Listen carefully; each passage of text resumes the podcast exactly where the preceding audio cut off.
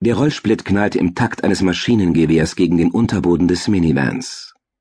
Als sie die Lichtung mit dem Parkplatz erreichten, standen nur zwei weitere Autos dort, ein dunkler Jeep und ein roter Honda. Wolfgang Lerch parkt am anderen Ende des Platzes, direkt neben der Abzweigung des Waldweges, den sie einschlagen mussten. Siehst du? Es war doch eine gute Idee, so früh aufzubrechen. Jetzt können wir uns in aller Ruhe den schönsten Grillplatz im Wald aussuchen. Bin ich nicht ein guter Organisator? Der Beste. Martina gab ihm einen Kuss auf die Wange, bevor sie sich losschnallte und ausstieg. Obwohl es noch so früh war, fühlte sie sich von einem Moment zum anderen wie im Vorraum einer Sauna, bei der jemand vergessen hatte, die Tür zu schließen. Martina wusste, dass dies nur ein Vorgeschmack dessen war, was ihnen am Nachmittag blühte, wenn sich die Tür zur Sauna endgültig öffnete. Dann half nur noch Trinken und Stillsitzen, so wie schon seit Wochen in fast ganz Deutschland. Während ihr Mann zum Kofferraum ging, um den Bollerwagen auszuladen, zog Martina die Schiebetür auf. Erst half sie ihrer Jüngsten, Luisa, aus dem Kindersitz, dann stiegen Anna und zuletzt Lena aus dem Auto, wie Luisas Teddy fest in der Hand hielt. Die Achtjährige wusste genau, dass ihre kleine Schwester ohne Winnie keinen Schritt aus dem Haus gemacht hätte und schon gar nicht aus dem Auto. Als alles umgeladen war, schloss Wolfgang Lerch den Wagen mit der Fernbedienung ab.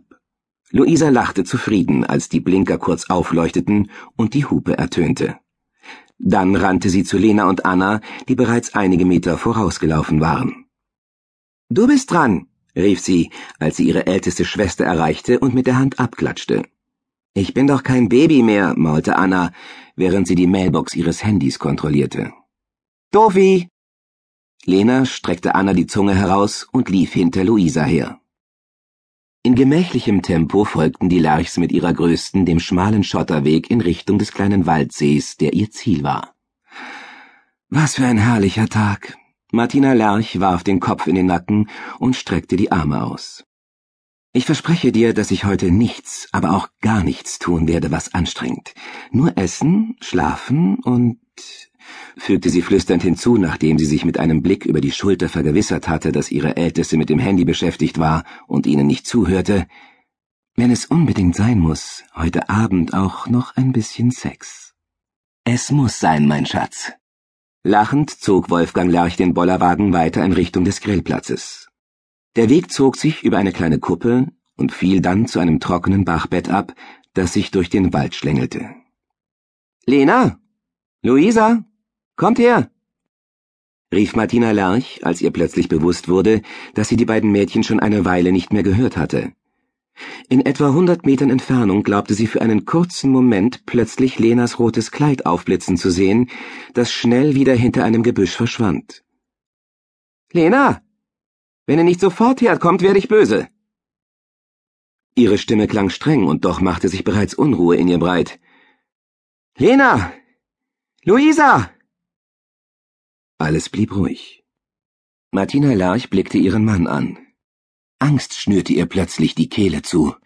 Man wusste ja, was heutzutage alles passieren konnte und wie schnell so etwas ging. Wir sollten lieber mal nachschauen, sagte nun auch ihr Mann.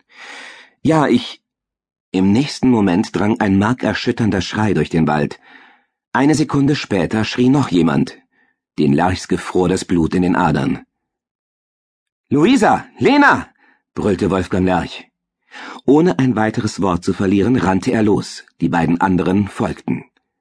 Martina Lerch blieb dicht bei Anna, so dass ihr Mann schnell einen Vorsprung vor den beiden gewann. Luisa! Lena! Ich bin gleich bei euch! Wolfgang Lerch versuchte noch schneller zu laufen. Sein Herz klopfte wild und seine untrainierten Lungen brannten. Eine Sekunde später taumelte er in das trockene Bachbett hinunter. Der Anblick, der sich ihm bot, ließ ihn erstarren. Luisa lag ein paar Meter von ihm entfernt auf einem Haufen Erde und schien wirres Zeug zu plappern. Wolfgang konnte kein Wort verstehen. Er blinzelte irritiert, als er neben dem Erdhaufen einen Stapel aus Kleidungsstücken entdeckte. Dann sah er zu Lena, die mit nach vorn gebeugtem Oberkörper ein paar Meter vor ihrer Schwester stand und aussah, als würde sie nach Luft ringen. Lena, was?